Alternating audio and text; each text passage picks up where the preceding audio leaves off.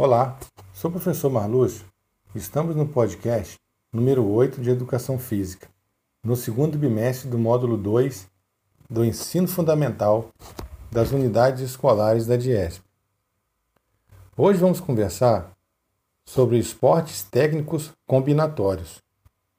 Os esportes técnicos combinatórios reúnem as modalidades nas quais o resultado da ação motora comparado é a qualidade do movimento segundo padrões técnicos combinatórios. Ginástica artística, ginástica rítmica, nado sincronizado, patinação artística, saltos ornamentais etc.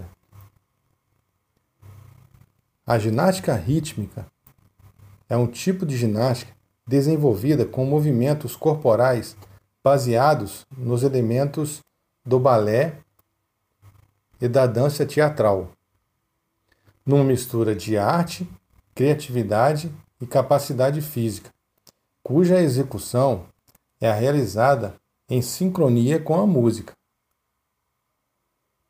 Também chamada de ginástica rítmica desportiva, foi reconhecida como modalidade esportiva essencialmente feminina em 1962 pela Federação Internacional de Ginástica.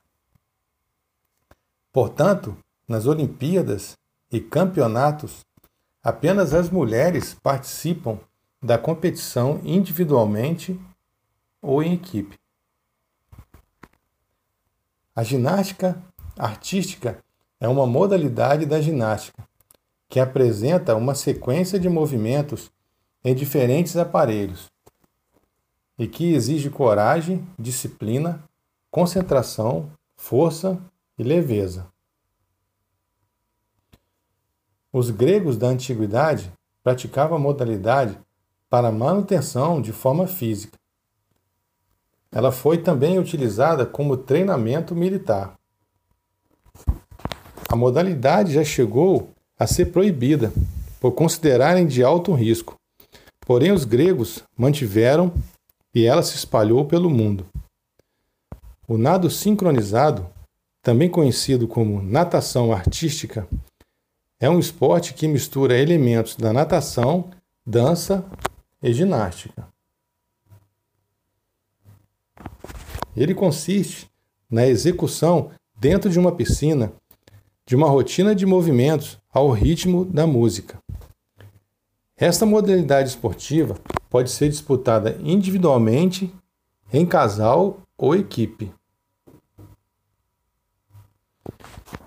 Os saltos ornamentais são saltos executados a partir de um local seco, geralmente pranchas, em direção à água, de modo que movimentos controlados, esteticamente satisfatórios, sejam executados durante a fase aérea. Há indícios de que essa modalidade tenha surgido na Grécia Antiga, quando os homens saltavam de penhascos para o mar.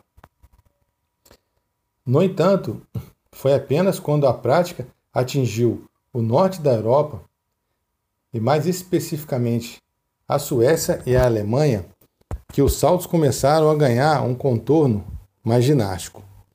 Muito provavelmente porque esses dois países já tinham tradição na ginástica e nos exercícios de preparação militar.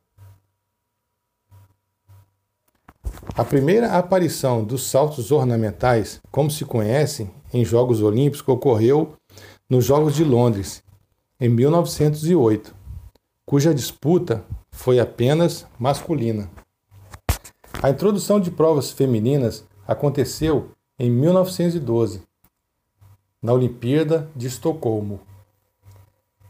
A Federação Internacional de Natação agrupou sob sua tutela os saltos ornamentais e descreveu um documento oficial às suas regras nos primeiros anos do século XX.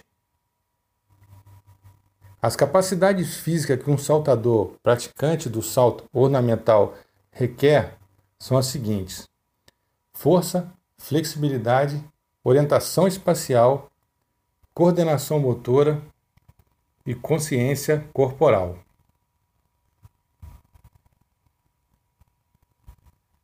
Foi muito bom estarmos juntos em mais este podcast e até o próximo.